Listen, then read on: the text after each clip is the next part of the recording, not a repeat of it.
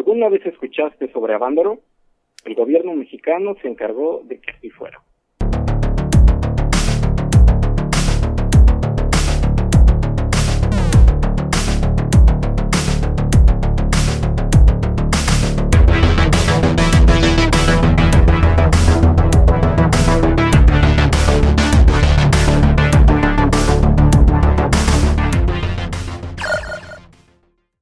Sean bienvenidos al Club del Desayuno, el podcast donde cada semana les hablamos sobre cultura popular. Hoy es jueves, eh, la cuarentena sigue y pues aquí estamos nuevamente acompañándolos. Aquí estoy yo, Hugo, desde el estudio y vía telefónica nos acompaña el hermoso, el alienígena. Aquí es donde te presentas, güey. hola, eh, hola, eh, entro echándome una marmeta, güey. Ajá, güey. Una nube de humo y apareces. sí.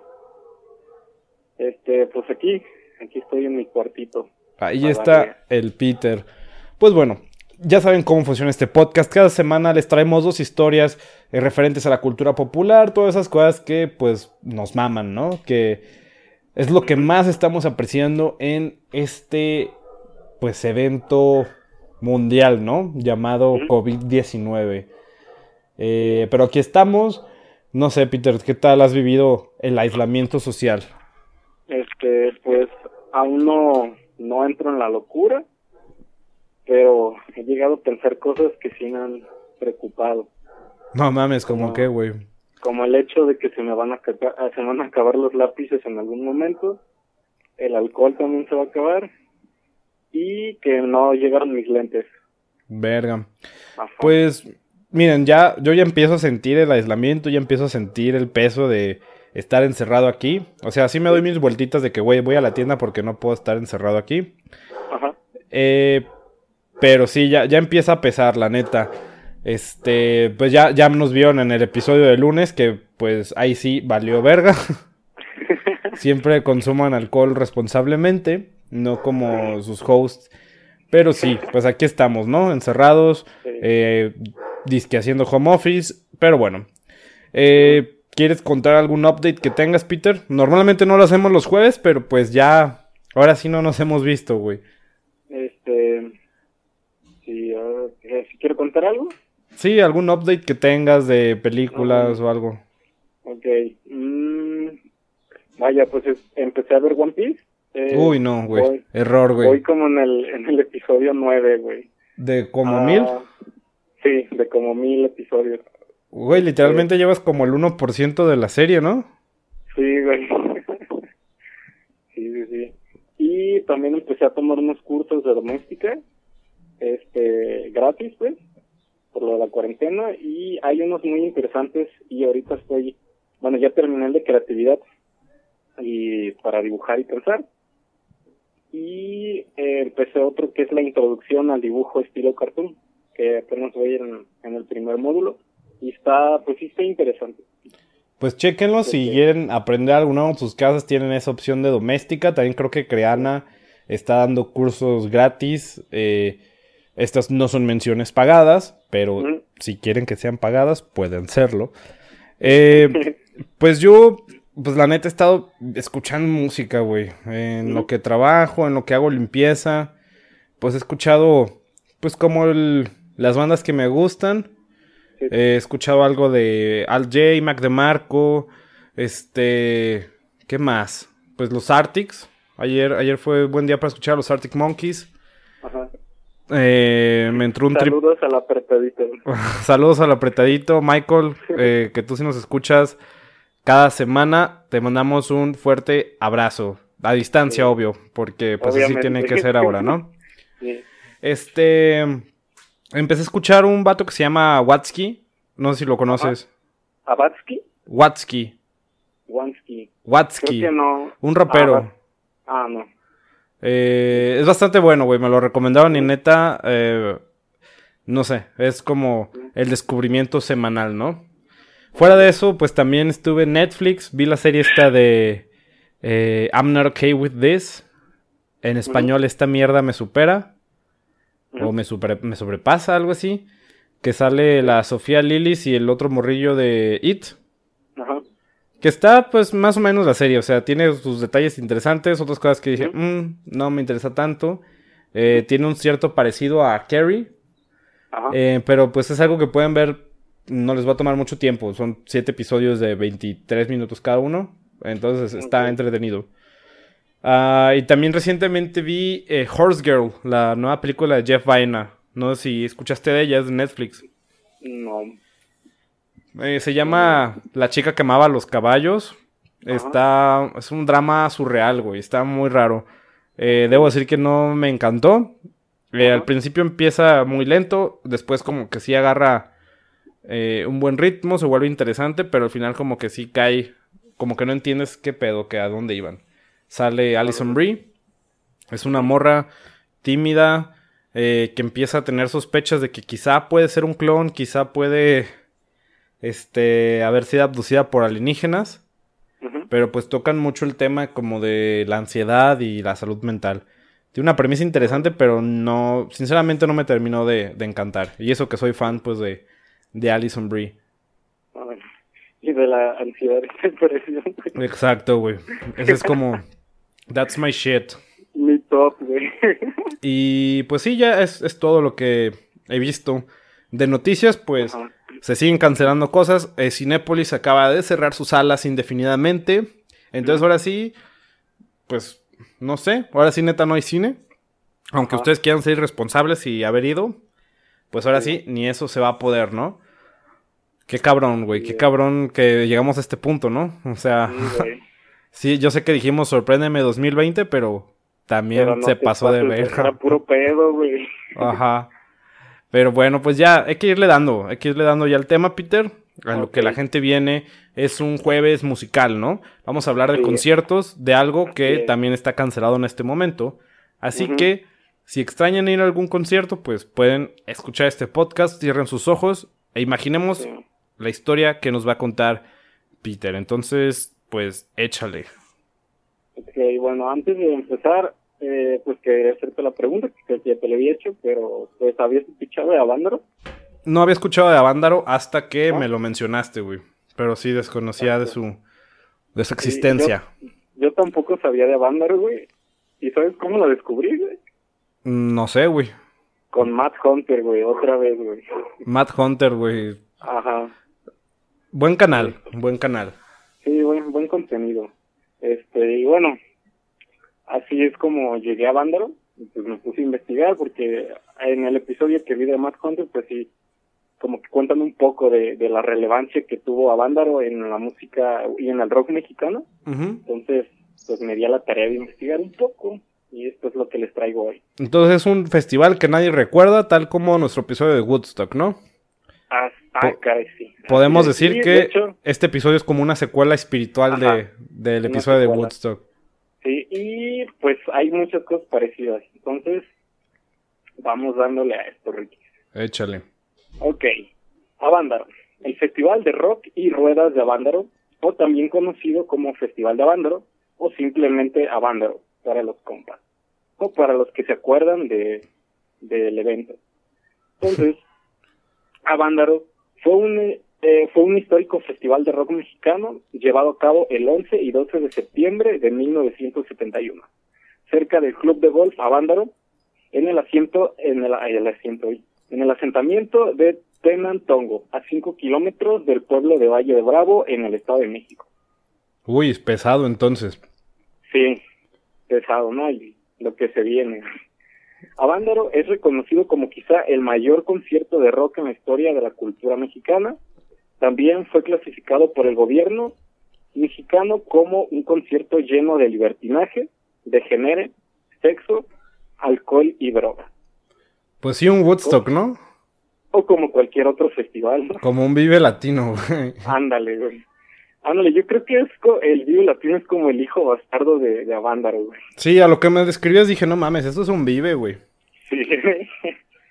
o sea, toda la esencia de un Vive está en la banda. O sea, lo único que ha cambiado, güey, pues de lo que me dices a, de la banda o al Vive, pues es que ahora ya hay coronavirus, güey.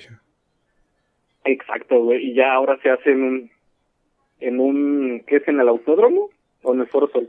Eh, es en el autódromo, pero tengo entendido que para el Vive sí agarran eh, parte del For Sol. O creo que ah, sí es como un escenario, güey. Nunca he ido a un ah. Vive. Para quien nos escuche, nunca he ido a un Vive. Eh, tengo curiosidad, sí. Pero no, no estoy listo, güey. Sí, yo tampoco. pero bueno, este festival se celebró a un lado de, un lago y en el bosque, güey. Todo se fue, se fue por abajo, ¿no? A continuación descubriremos cómo un espectáculo de rock para celebrar una noche mexicana, que así era como se había concebido en, un principio, se convirtió en uno de los conciertos más icónicos y legendarios del rock mexicano. Este, esto se dio origen gracias al temor del gobierno mexicano por un levantamiento juvenil, ya que aún estaban frescos los eventos de la matanza de los estudiantes en el 68 y el halconazo en el 71 lo que terminó culminando en un gran acto de difamación en la historia de la música en México. Verga. Ok, bueno, para dar un poco de contexto este de todo esto que sucedió, a principios de los años 70 en México se vivían los rezagos de un movimiento musical de la década anterior. Este movimiento se había convertido en un fenómeno de la juventud. ¿A qué nos referimos? Pues nos referimos al rock and roll un, eh, un estilo muy rítmico y agitado. Movimiento surgido en los Estados Unidos, en la vertiente de México. Teníamos a sus representantes, ¿no? Como tenemos a Enrique Guzmán, César Costa, Enrique Muñoz, los Rebels del Rock, los Jackie, los Teen Tops, por mencionar algunos. Obviamente, el rock and roll no fue bien recibido por la conservadora sociedad mexicana, ¿no? no mames, güey, qué raro, güey. Sí, qué, qué extraño, ¿no? ¿Neta, güey? Sí, te lo juro. E incluidos, obviamente, el gobierno de México. Se llegaron a decir cosas de, pues, del estilo de esa época, de pinches pantalones apretados, de nomás esa greña larga, parecen jotos, y que también mencionaban que se les decía a los jóvenes revolucionarios, y que el rock emergía de la delincuencia misma. O sea, eso se, se les decía pues siempre al, a lo cool, a lo que nos gustaba a los chavos. Sí, ¿no? Como que los chavos siempre somos el antagonista de la sociedad, güey. Sí, güey. Como los malos, güey. Entonces, esta constante opresión del gobierno hizo que los cafés cantantes, que estos eran lugares donde se realizaban como tardeadas, este, toquines, ¿no? Dentro de Ciudad de México, eh, fueran desapareciendo poco a poco. En aquel tiempo, Ernesto P. Urchurtu, conocido como el regente de hierro, en el gobierno de Díaz Ordaz vetó al rock and roll de pues de todos los medios, estaba prohibido porque el rock significaba la alteración de la paz pública y el pandillerismo. La constante presión contra los movimientos culturales y juveniles culminaron en aquel entonces con los eventos ya mencionados del 68 y el 71. Y desde ese punto, las reuniones masivas de jóvenes ponían en alerta al gobierno mexicano. Chale, güey, en ese entonces la gente nomás se quería ir a poner peda, güey. Sí, güey, o sea, querían ser felices, güey, como... Ajá, güey, nomás querían ir a drogarse y a tomar alcohol, güey, o sea, no dañan a nadie más que a ellos mismos. Ajá, güey, entonces, pues todas estas, estas situaciones, pues se desenvolvieron en lo que sucedería después. Unos, poco, unos pocos años después se gestaba otro movimiento, la onda chicana en palabras, en palabras de Alex Lora, vocalista del Tri, eran bandas de rock con nombres gabachos y canciones en inglés, en inglés y en español, muchas de ellas propias de la banda. En esa, en esa época surgieron grupos como los Duk Duks, Peace and Love, Tinta Blanca, La Revolución de Emiliano Zapata, La Tribu, La División del Norte, La Máquina del Sonido, Iguana, Three Souls in My Mind, el Ritual y Javier Batis, entre muchos otros. Esos eran los que más, más sonaban en, en ese tiempo. Güey, ahorita me quedé con la duda. ¿Cuántos años tenía Alex Lora en ese entonces, güey? ¿Cuántos años tiene Alex Lora? No, güey, ya está ruco el vato, güey.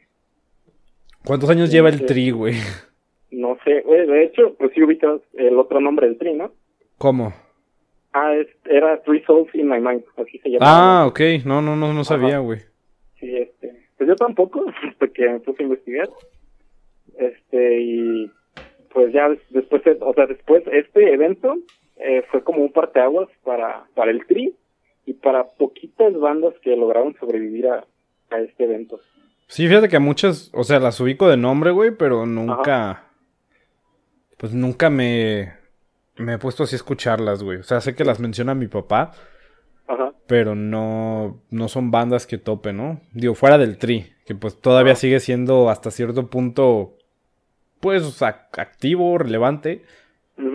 Pues de hecho los íbamos a ver, güey, los íbamos a ver en, en Pal Norte. Ah, de hecho sí iban a estar ahí, ¿verdad? Ajá. Las piedras rodantes se encuentran, güey. Así es, güey. Mierda. Y bueno, este, todos estos grupos tenían como foros de expresión las, principales explanadas universitarias, las cuales usaban como refugio por temor a la censura. Llegaría 1971 y en el Valle de Bravo, cerca del Agua Vándaro, se había hecho una tradición el llamado Circuito a Vándaro un circuito de carreras que databa desde los años 50 y que se buscaba darle un giro a este circuito, donde la idea era presentar una noche anterior a la carrera, una noche mexicana, o sea, algo tranqui, según los organizadores. Algo tranqui, güey. Ya cuando dicen que es algo tranqui ya valió verga. Exacto, güey. Este, pues era algo tranqui con las presentaciones de algunos grupos de rock más chilos de aquel momento, que en realidad estaban pensados dos, esto estaba pensado como una convivencia para los pilotos y los familiares, o sea, iba a ser como algo, como una fiesta de la empresa, ¿no? Como algo, algo íntimo, pues. Entonces. La posada, güey, como la posada. Ándale, como una posada, güey. Entonces, ¿dónde se pensaba que solo dos grupos eh, se presentarían? Aquí es donde entran los hermanos Eduardo y Alfonso López Negrete, el ejecutivo de Mac Edison y el promotor deportivo Justino Comperán. Ok. Eh, productor y el productor de Telesistema Mexicano, Luis Llano Macedo, ex miembro de los Spitfires, que había sido un grupo grupo de del rock and roll, pero de los últimos que habían aparecido. Y este eh, este eh, había sido contratado para grabar este lo que iba a ser el evento. Entonces, eh, aquí hay otro personaje esencial, que fue Armando Molina, no sé si lo ubicas. Mm, me suena el nombre, güey, pero no estoy seguro de quién es. A mí también me sonaba mucho el nombre, pues era un, músico muy, muy verga, que aquí fungió como el vato que iba, el que iba a conseguir las bandas, pues. Ok, ok. él fue el que consiguió el icónico line-up del festival. Armando Molina tenía pensado eh, para las presentaciones a la Revolución de Emiliano Zapata y a Javier Batis, que eran como los top de, los chidos de, aquel entonces. Pues sí, de hecho la Revolución de Emiliano Zapata es un grupo pues que suena, pues al menos de nombre suena mucho, güey. O sea, ya no se escucha, pero... pero... eran, eran los vergas, eran los que se tenían pensados para, pues, para esta noche mexicana, ¿no? Entonces, pues se les contactó, pero ninguno de los dos aceptó la propuesta. La revolución de Emiliano Zapata fue debido a que ya tenían eh, un evento pues ya pactado, ¿no? O sea, tenían que asistir. Y a Javier Bati se negoció con él y hay varias versiones de hay la versión de Javier Batis, hay la versión de Armando Molina y hay versiones de amigos de Javier Batis. Entonces, lo más oficial es que dicen que Javier Batis quería más varo pero como ahí iban a haber más bandas, pues le dijeron que nomás le iba a tocar cierta parte, ¿no? Ajá. Entonces, por lo que optó no querer ir. Entonces, después Javier Bati se arrepentiría de eso casi toda su vida. ¿Todavía existe, güey? Javier Batis, uy, creo que sí, güey. A menos de que ya se haya muerto, pero sí, como en el 2011, pues ya estaba ruquillo, güey. Pues yo creo que si vive todavía está ruquillo, ¿no? Sí. Y pues yo creo que andaba como del pelo de del Alex. Yo creo que era un poco más grande que él. Chale. Y bueno, este, no aceptaron la propuesta y pues al final consiguieron otras bandas. El, el cartel final quedó en oficialmente 12 grupos y en total fueron alrededor de 18 porque muchas bandas invitaron que pues a, sus otros compas, ¿no? Entonces, al final eh, fueron 18 bandas las que se presentaron. Es un buen este, número, güey, ya es un buen cartel. Sí, sí, sí. Y bueno, las, bandas invitadas fueron los Duk Duk, eh, El Amor, El Epílogo, El Ritual, Enigma, La Fachada de Piedra. Ah, güey, La, Fachada de Piedra es un clásico, güey. Sí, güey, de hecho, ahorita que termina nombrarlos, te iba a decir que de todas esas bandas, güey, es la única que he escuchado en vivo. Yo también, güey. Pues no, no estoy seguro, ¿son, son de aquí, güey, o qué pedo? Creo que sí, güey. Porque yo también, no sé, los vi de morro, güey. Ajá, no, yo, yo los vi más grandes, lo, los vi como cuando tenía 17, güey, yo creo. De hecho, te iba a contar, tocaban aquí en, un bar cerca de Chapu, güey, que se llamaba Barba Negra, güey. Mm, sí, eh, güey, es que yo no, me acuerdo en qué punto de mi vida los vi, güey. O sea, no me acuerdo. Creo que tengo una prima que, este, practica flamenco. Y una vez hubo una presentación que era así como, es una presentación cultural como de danza, de comida, internacional, la verga, no sé qué. Y creo que ahí fue donde vi a la... A, eh, ¿A la fachada? Sí, iba a decir la barra de piedra, güey, qué pedo. La fachada de piedra y, y, mencionaron ese bar que dices, güey. Entonces, según yo, sí fue ahí cuando los vi. Sí, sí, de hecho, pues tuvieron un buen tiempo este, tocando todos los sábados en el, en el Barba Negra. Y ahí los vi, güey. La neta, güey, los ruquillos, güey, cuando la vi, güey, güey, la seguían rompiendo igual de chingón, güey. La neta se la rifaron muy perro, güey, en la tocada. La neta no quiero imaginar qué tan chingón tocaron en el, en el Avándaro, güey. Mm, bien drogados, ¿no? Sí, güey. y bueno, siguiendo con el line-up, nos quedamos en la fecha de piedra, eh, seguido por la División del Norte, la Ley de Herodes, Mayita Campos, Nicky Salas y Marisela, Peace and Love, Sociedad Anónima, Togu Masters, Tequila, Three Souls in My Mind, Tinta Blanca y Zafiro. Entonces así quedó el, el line-up al final. Güey, se me hacen muy cagados los nombres, siendo que están como que muy, muy de su época, ¿no, güey? Sí, güey. ¿Cuál sería el nombre de tu banda, güey? O sea, te, te eres invitado de Avándaro, ¿cómo te llamarías, güey? Rayos, me llamaría como zarape empolvado, güey. yo creo que yo me llamaría el porfiriato, güey. O... El porfiriato. El respeto al derecho ajeno, güey. Alguna cosa así. Díaz Ordaz. Díaz Ordaz y las quimeras, güey. E, ese sí ya estaba heavy, güey. Ya sé. y bueno, así quedó el, el line-up. Guadalupe Victoria, güey, sería otro. Ándale.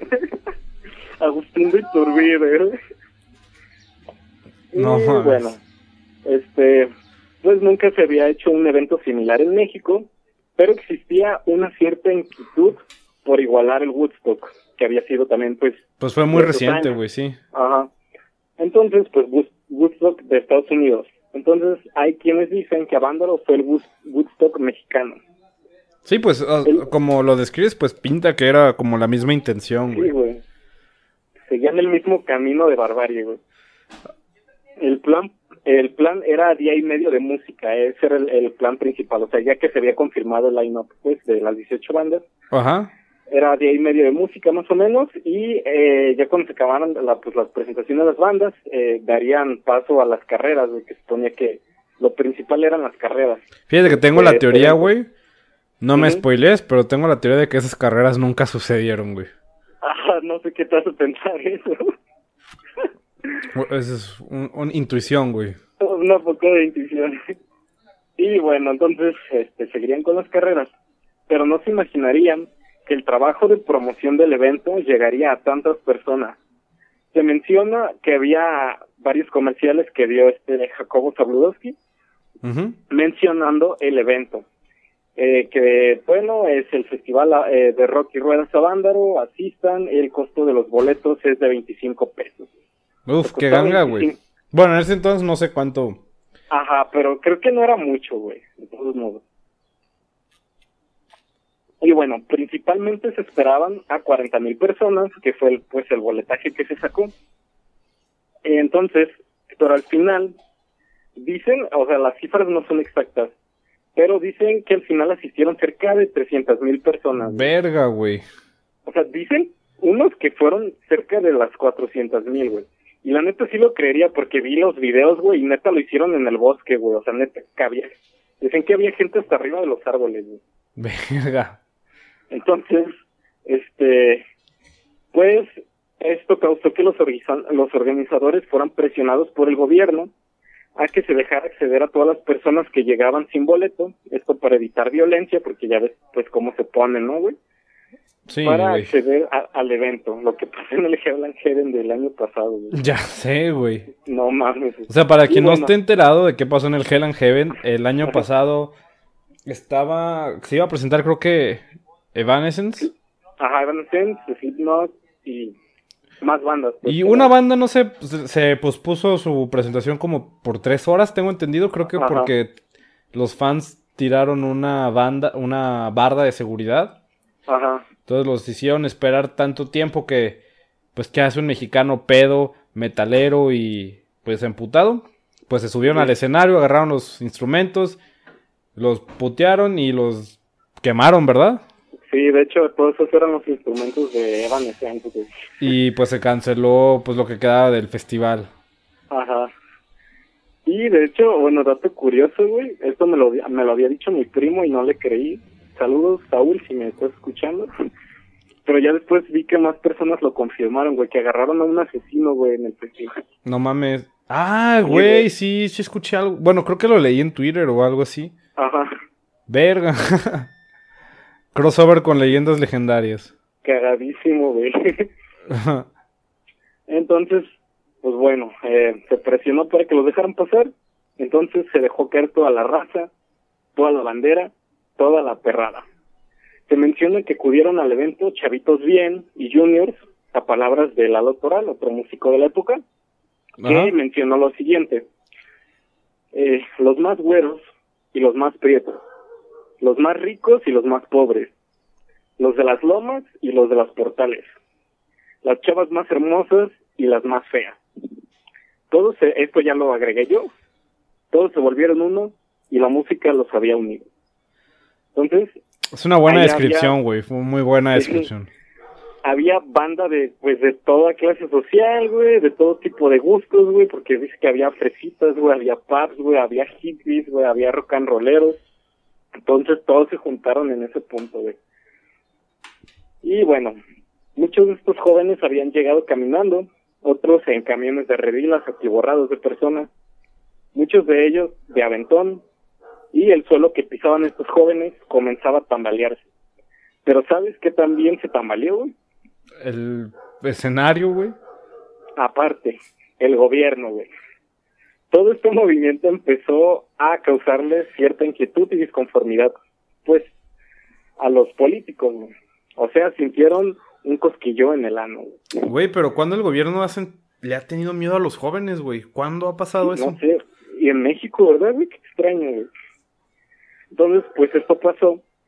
Y para el presidente de aquel entonces, Luis Echeverría, este era un evento que incitaría a los jóvenes a la rebelión.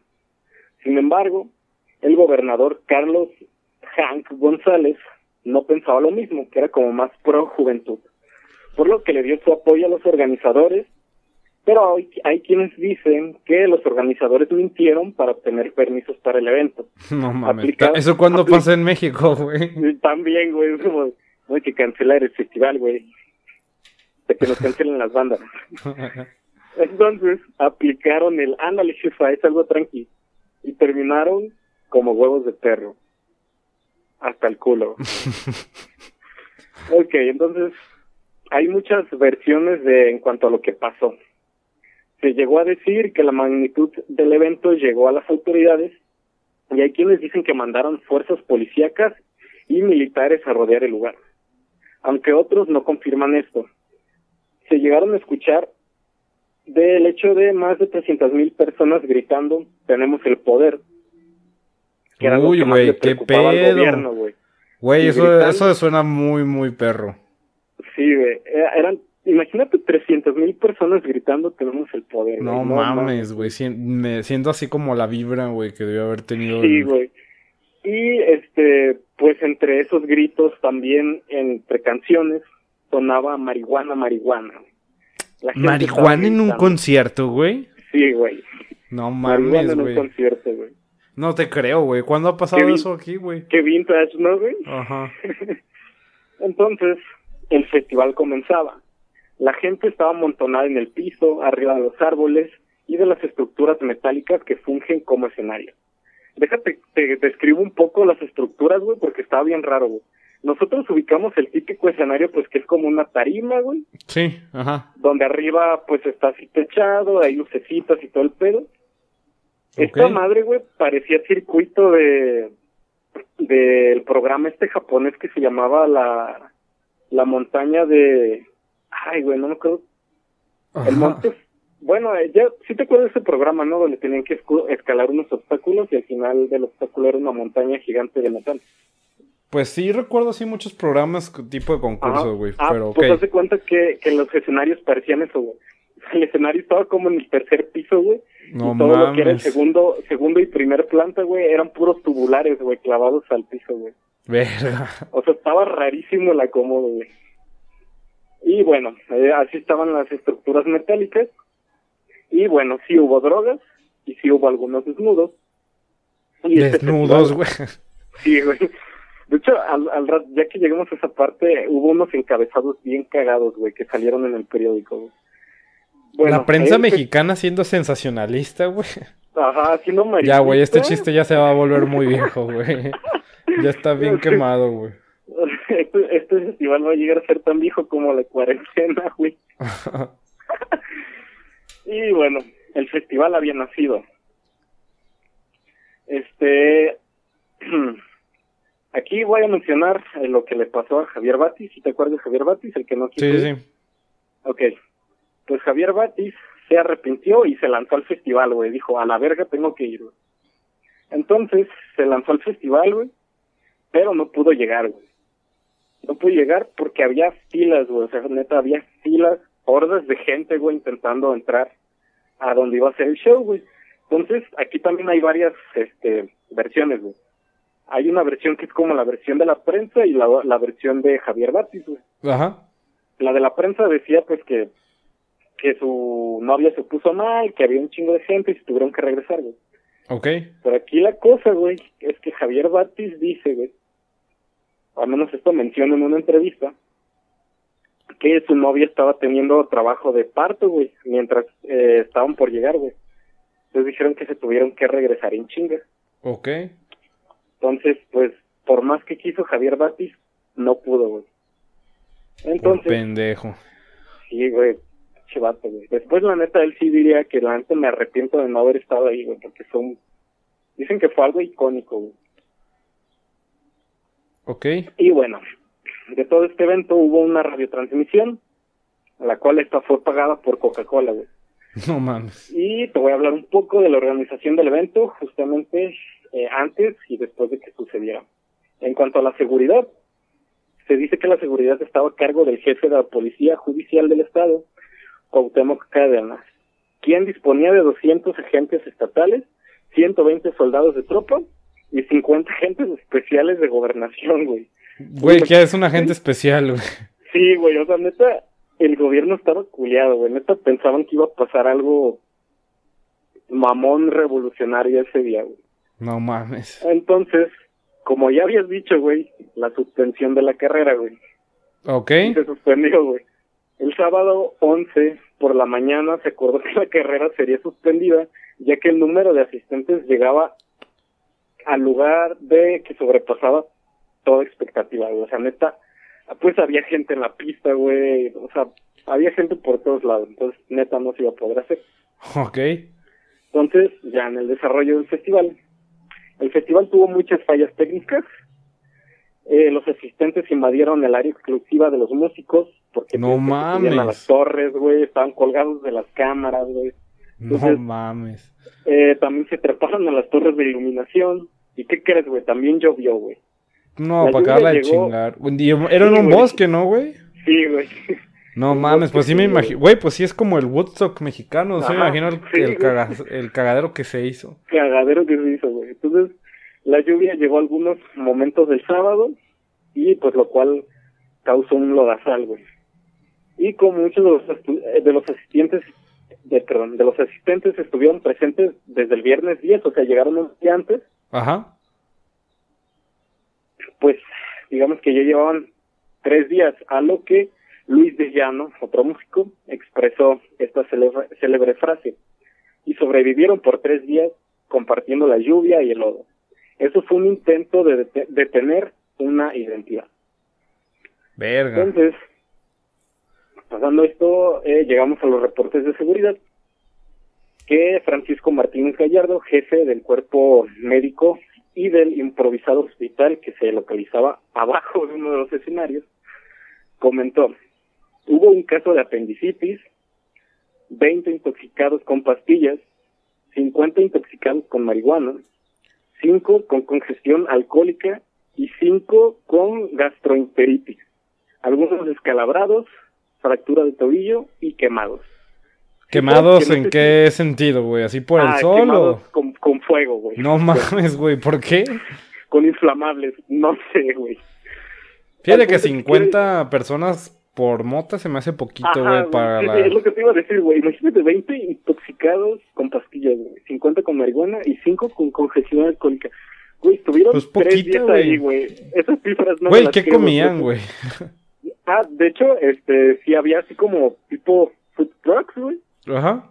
Donde se supone, güey, que les habían dejado vender alcohol porque iban a vender comida, güey. Entonces, se hizo un desmadre, güey. Entonces, bueno, llegando ya a las a los actos del festival, hubo un pre-festival desde el jueves 9, el primer día del show, del soundcheck. El número de asistentes ya había empezado a, llegar a cantidades inesperadas.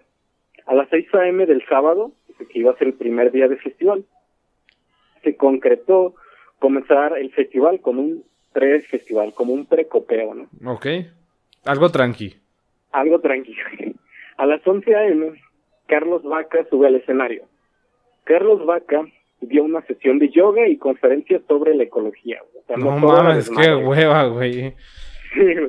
no todo era desmadre, güey. O sea, hubo algo de conciencia social, ¿no? No mames. Entonces, después, Eduardo, Eduardo Ruiz Sabiñón y su grupo de teatro experimental de la UNAM interpretaron una ópera rock de, eh, ópera rock Tommy de The Who. Okay. Con Carlos Stewart. Después le siguieron las presentaciones musicales, la cual comenzó con La Ley de Herodes, Zafiro, La Sociedad Anónima, Soul Masters, La Fachada de Piedra, que fue invitado de la banda Soul Masters. Este, y bueno, eh, tocó La Fachada de Piedra y después de unas horas de presentación comenzaron ya la, cuarta fuerte, ¿no? Comenzaron los Duk Duks, el epílogo, la división del norte, Tequila, Peace and Love, El Ritual, Bandido, los Jackie con Mayita Campos Tinta Blanca, El Amor y finalmente cerraría Three Souls in My Mind, que ahora es conocido como el Tri. Güey, neta me da un putero de risa los nombres, güey. Tienen como algo muy, muy, eh, no sé, güey, mágico, güey, como muy de su época. Sí, sí. No, güey, si vieras los pinches looks que traían, güey, bien mamalones, güey. Pues México setentero, güey. Sí, güey. Pinches pantalones acampanados. Sí, güey bandana en la frente, güey. Pues como tu look, ¿no, güey? Ándale, güey, mi, mi look de, de festival, güey. Tu look actual, güey. Nomás te faltan los pantalones acampanados. Güey, sí tenía, güey. Cuando estaba en la secundaria sí tenía. Pues, ¿qué esperas, güey, para recuperarlos? Güey, ya no he visto, güey, dónde los vendan. Pronto se van a poner de moda otra vez, güey, estoy seguro, güey. Sí, güey, hay, hay que ponerlos de moda, güey. Todos los que escuchen este podcast empiecen a usar pantalones acampanados. Juntos podemos hacer una nueva tendencia. Así es. Bueno, no hacer una nueva, revivir una tendencia. Así mero. Y bueno, eh, el domingo, que fue el último día de música, entre las 9 y 10 a.m., Three Souls in My Mind concluyó su número a causa de fallas técnicas y el festival se dio por terminado. terminó el show y pues hay unas cosas que pasaron después de banda el éxodo de los eventos. El presidente Luis Echeverría Álvarez acordó enviar 300 autobuses con capacidad de 50 pasajeros, cada uno para ayudar a recoger al público.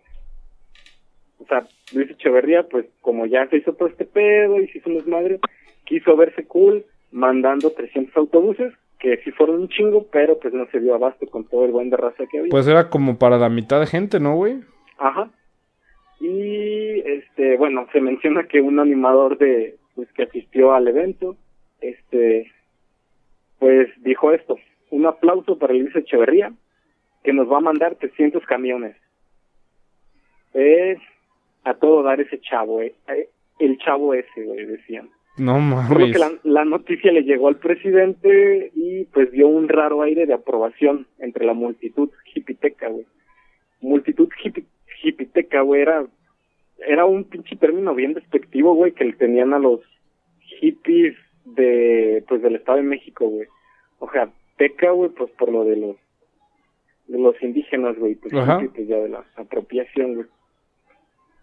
Y pues la, todos los, los camiones que llevaron, pues obviamente fueron insuficientes para todo. Pues toda la raza que había. Toda, toda la raza que había. Este, pues ya, el abandarazo y las controversias que hubo después de este evento. La banda Peace and Love interpretó los temas Marihuana y We Got the Power, que fue cuando empezaron a, a, gritar, tenemos el poder. Güey, eso es neta, siento que sí estuvo bien épico. Sí, güey, de, hecho, eh, vi unas, hay varios documentales, güey, hay, hay un chingo, pues, pero vi como tres, güey, y neta, de, de los músicos, güey, que, que están mencionando esto, que de que empezaron a gritar todos tenemos el poder, güey, dice que no mames, güey, se me puso la, la piel chinita, güey, cuando empecé a escuchar eso. Y bueno, este, a causa de estas mmm, canciones de marihuana y We Got the Power, este, el gobierno se agarró de ahí, güey, entre otras cosas, para pues difamar, difamar el evento, güey, que estaban incitando a, a, la juventud a, pues, a levantarse, ¿no? A, a, a oponerse al gobierno. Ok. Entonces, esto fue tomado y considerado como controversial por la sociedad mexicana.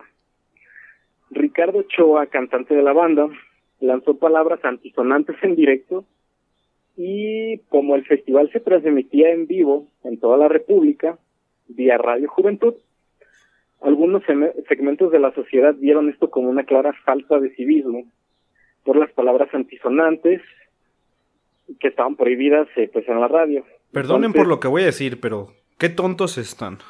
Sí, pasaron de babosos. Entonces hay quienes dicen que, que llegaron las autoridades a la, a la radiodifusora que estaba transmitiendo el evento y les cortó la, la transmisión. De hecho, creo que primero fue lo de marihuana, marihuana.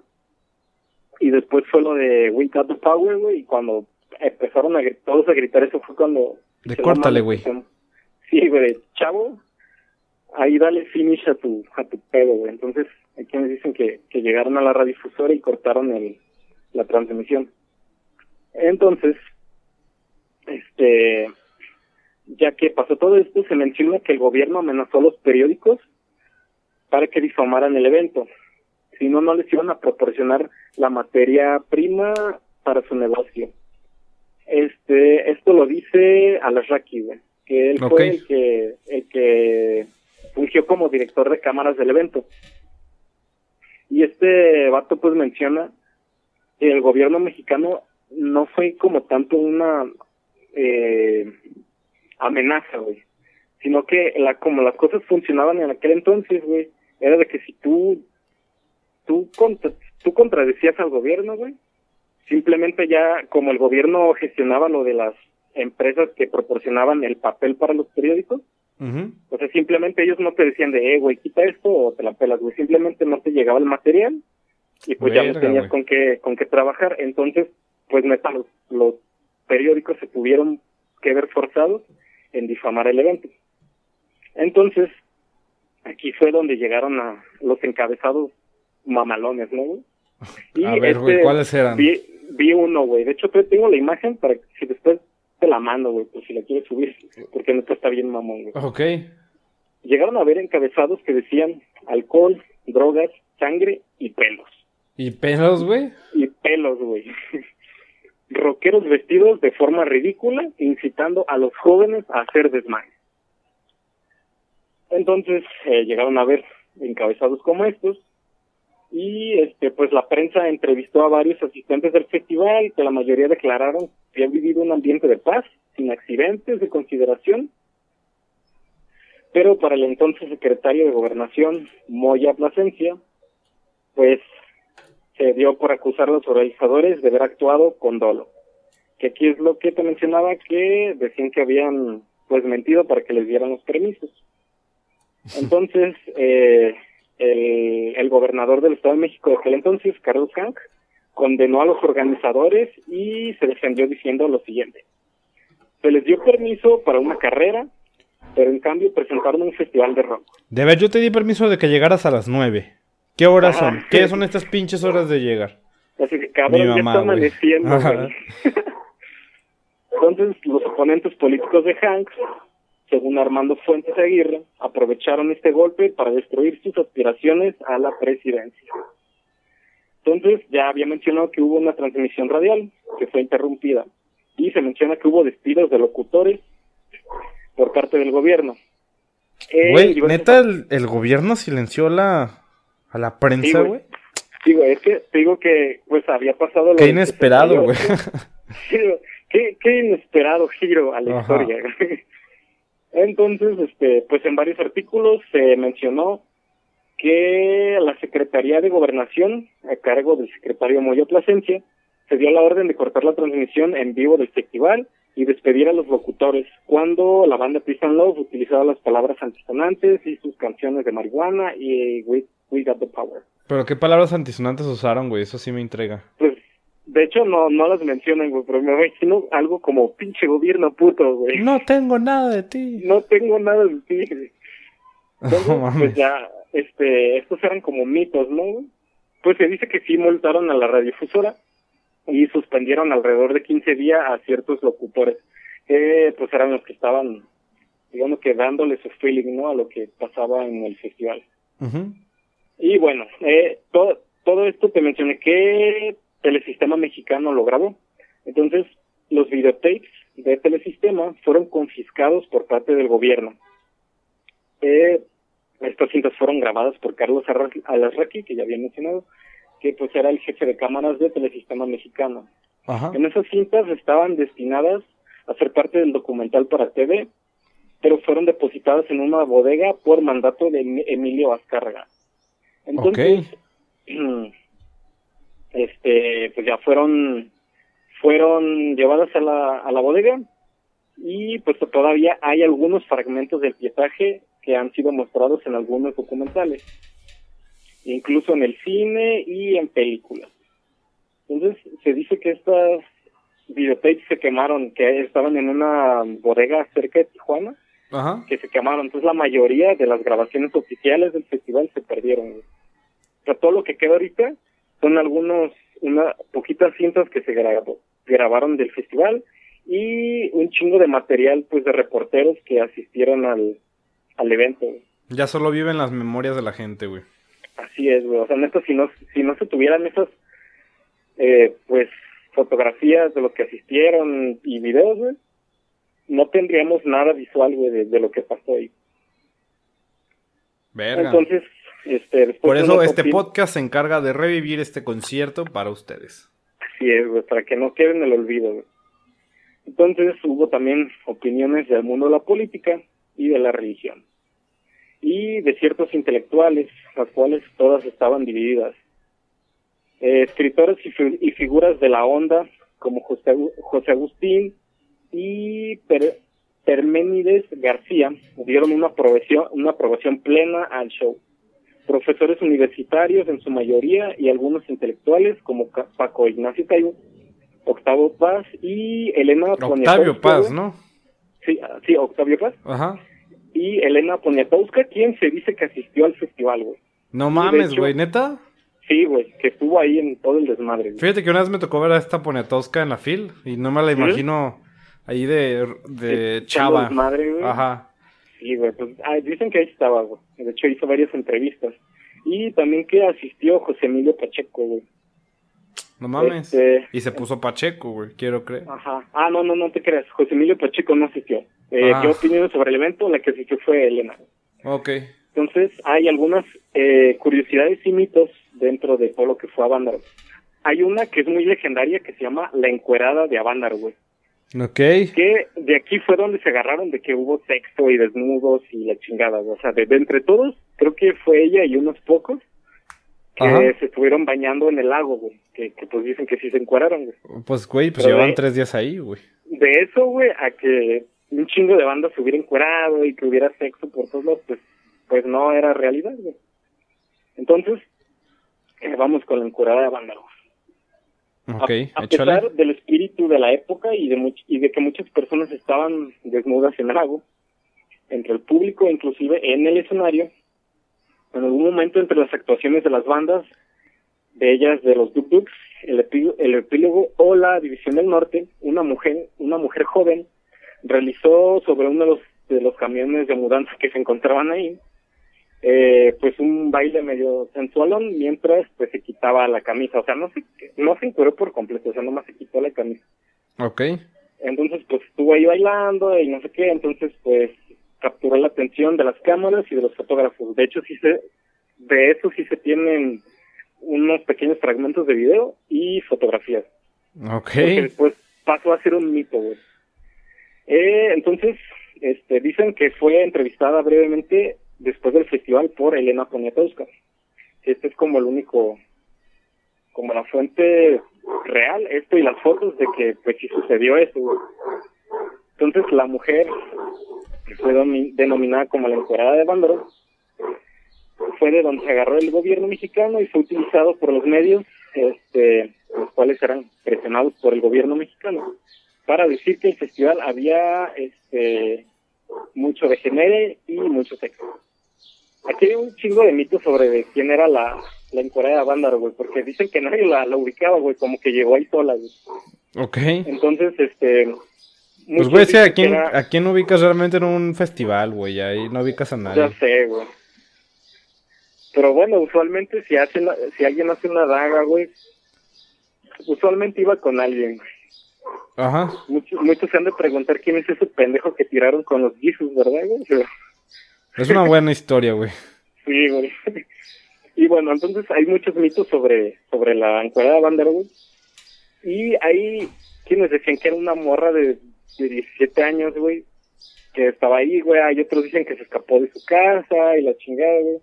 De hecho, inventaron, güey, inventaron que la encontraron y le hicieron entrevistas, güey. Entonces ya se desmintió como en el 2012, güey. No más, ¿por qué tanto tiempo después, güey? Sí, güey. Y este, la versión más oficial que tienen dicen que era de aquí de Guanatos, güey. Ah, güey, orgullo local. sí, güey, que se vino desde acá, güey. Y bueno, lo, lo única entrevista real que se tiene de ella, pues la que le hizo Elena, güey. Ajá. Eh, entonces, pues bueno, ese fue uno de los grandes mitos que ocurrieron durante durante el evento, güey. Ajá. Y bueno, voy a mencionar los artistas que declinaron a participar y los que no se presentaron. La revolución de Emiliano Zapata, como ya lo había mencionado, tenían un este un evento antes que pues, ya ya se había cerrado el contrato, entonces no podían asistir. Entonces estaban comprometidos a tocar en un concierto en Monterrey el día 11 de septiembre. Chale. Entonces, este, dicen que al dirigirse al norte vieron las caravanas de miles de personas dirigiéndose al sur, güey. O sea, ellos iban para su concierto, güey, y que donde iban en la carretera, pues iba, veían un chingo de banda que iba hacia el sur, güey, o sea, que iban a, la banda, güey. Ajá. Entonces también está Javier Batis, como mismo que declara que inicialmente consideró la paga muy baja, y que tiempo después, al percatarse de que la gente lo aclamaba, se arrepintió de su decisión e intentó e infructuosamente junto a su hermana y su novia y varios miembros de los locos Ajá. Eh, pues se dirigieron al festival pero pues al llegar a las inmediaciones eh, su su novia pues empezó a tener trabajo de, de parte y tuvieron que pues, darle para atrás ¿y nació bien el morrito o morrita? creo que sí eso ya no lo menciono o sea el, el vato nomás menciona que que pues ya no, o sea, pues, que ya no pudo llegar al, al evento. Y había mencionado una banda que estaba en el, el line-up que se llamaba Love Army, que pues ellos no pudieron este llegar, güey. Dice, como lo comentó el cantante Pájaro Alberto, este, la banda sufrió un leve accidente vehicular en el camino del DF hacia Valle Bravo. Así lo relata este pues el, el cantante de, bueno, el vocalista de la banda. Y no pudieron llegar. Y también la tribu. Este, como es comentado por Armando Molina, la tribu canceló de último minuto, pero los ejecutivos de su disquera, Oliver, mandaron a la División del Norte en su lugar. Qué considerados.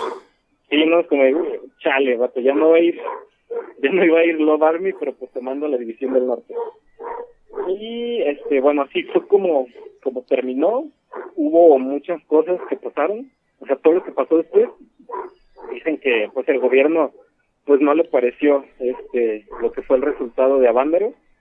Y, este, se les vetó, se les vetó a todas las bandas que, que pues, de hecho, estuvieron ahí en el, en el festival y a otras bandas que, pues, también eh, como que iban emergiendo que se les vetó de los medios de comunicación, güey, de la televisión, de la radio, y de hecho muchos de ellos este, ya no les daban permisos para tocar este, pues en otros lugares. Y este, de hecho Javier Batis menciona que, que muchos pues valieron mal, este, ya no pudieron seguir continuando como músicos. Y los únicos que pudieron no, mal pedo. Sí, este, dice que muchos pues ya no tenían tocadas, así, de hecho dice Javier que pues, también tuvo un tiempo que no, no tuvo tocadas pero como él ya era de mucho renombre en esa época, pues había tenido algo de dinero, por lo que pudo sobrevivir por un tiempo. Entonces, este, pues dice que muchas bandas sí tronaron y pues otras se fueron para arriba, güey, pues como Three Souls in My Mind. Este, y este, pues Javier Batis y otras bandillas que, pues, que sí repuntaron y otras pues se la, se la peinaron y pues así fue como, como terminó todo esto este, como ves, tú y yo no sabíamos de este evento y pues de eso se, se encargó el gobierno mexicano. O sea, neta, cuando pasó, intentaron a todo lugar que se que se difamara el evento y pues como ves quemaron las cintas y hay muy pocos o sea hay más eh, testimonios hablados que visuales de lo que fue Abanor. Güey, es que neta eso me super revienta y me caga del gobierno. Pinche gobierno puto. Este, que siempre se eh, han dado la tarea de silenciar como la manifestación de la juventud, ¿no? Este, digo, afortunadamente, o sea, no quiero decir que vivimos en tiempos perfectos porque estamos muy lejos de eso, güey, sigue habiendo esa opresión, pero creo que hemos podido combatirla un poco más. Sí, sí, sí. Pues la, la lucha sigue. Sí, la lucha sigue, güey. Y bueno, pues te quería compartir esto, porque creo que de las cosas muy chingonas que compartimos pues son los festivales, güey, los conciertos. Entonces, pues en este momento que no podemos estar yendo ella, me hizo chido, pues, investigar. Imaginar que ahí estábamos enlodados. Ah, imaginar. No, neta, cuando estaba viendo los videos dije, no manches, qué chido. Güey, me imagino que Corona, la cervecera, salga con su mamá de Corona Vándaro 2021. Sí, ah, de hecho, güey, este Alex quiso hacer como un concierto de, de aniversario, güey. Ajá. Así como le calaron con el Woodstock, ¿no? También. Ándale, güey. No, y por la neta no, no, salió el jale, güey. Pues, güey, sí estaría... Mira, fíjate que yo siento que sí estaría chido así como una bándaro con... Con Molotov, que este... Café Tacuba, El Panteón, Caifanes... Sí, Caifanes. Este... O sea, como un vive latino, pues. O sea, la neta eso, güey, pero... Sí. Pero a lo mejor, este, pues en un bosque estaría chido. En un bosquecito estaría chido. Ajá. Sí, sí, sí. Y pues esto fue todo de mi parte. ¿Te gustó? ¿Sabías cosas de esto? No, pues de banda no sabía nada. O sea, no sabía su existencia. Eh, supe que era un festival cuando tú me lo dijiste, que ibas a hablar de este tema. Eh, pero, güey, neta me sorprende que pues lo hayan mantenido callado, ¿no? O sea, 300 mil personas fueron y es algo de lo que no se escucha mucho hoy en día. Entonces creo que es importante como rescatar estos momentos en la historia. Porque si los recordamos, a pesar de que no existíamos cuando, pues, cuando fue, es como que siguieran vivos, Ajá, como chinga tu madre, gobierno. Sí, güey, esto la verga, Dios Ordaz. Ajá, güey, así como no se olvidan, pues, tragedias, ¿no? Como Tlatelolco, como el Halconazo, pues, también creo que hay que recordar las cosas que fueron cool. Sí. No solo lo malo. Pues ojalá no nos toque un punto así, güey, donde acá Cuarta Transformación diga que el Vive Latino o cualquier otro festival induce al consumo de sustancias de forma irresponsable. Lo cual no es mentira, güey, pero... pero que no nos las cancelen, ¿verdad? Sí. Pues está, está perro, güey. Voy a poner a... Me pasas allí imágenes para compartirlas en redes. E igual, pues si hay videos los voy a buscar. Y hablando de redes, también nos puedes seguir en redes, en Facebook. Ya dije muchas veces redes, qué pedo. Pero total, nos puedes seguir en Facebook, Twitter e Instagram como arroba no hay desayuno. Donde este, pues ponemos los enlaces a, los episodios nuevos. De repente hay algún contenido así cagadón. Pero creo que ya es momento, Peter, de que también estemos poniendo como material de apoyo de lo que estamos hablando, ¿no? Así que pueden buscar también cosas de Avándaro en nuestra página, en quizá a partir del fin de semana.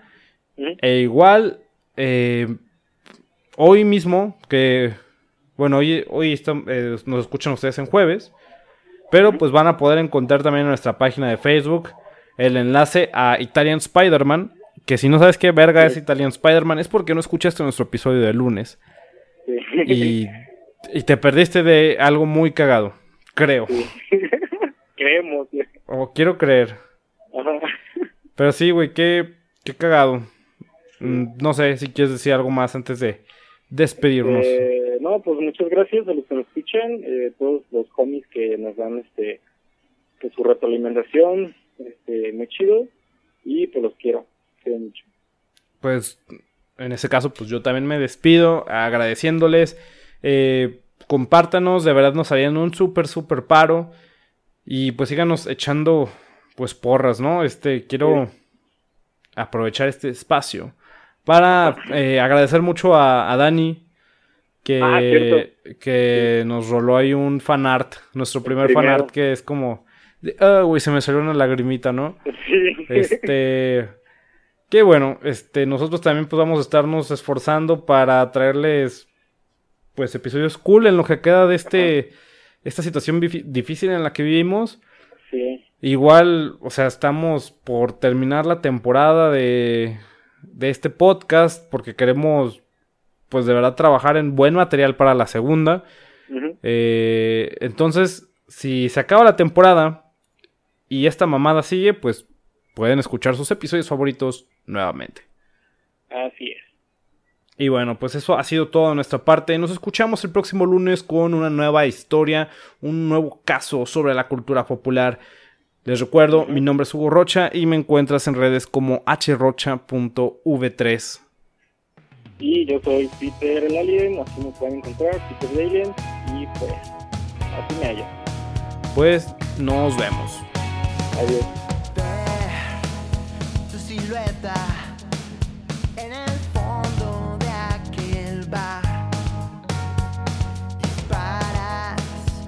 Sonrisa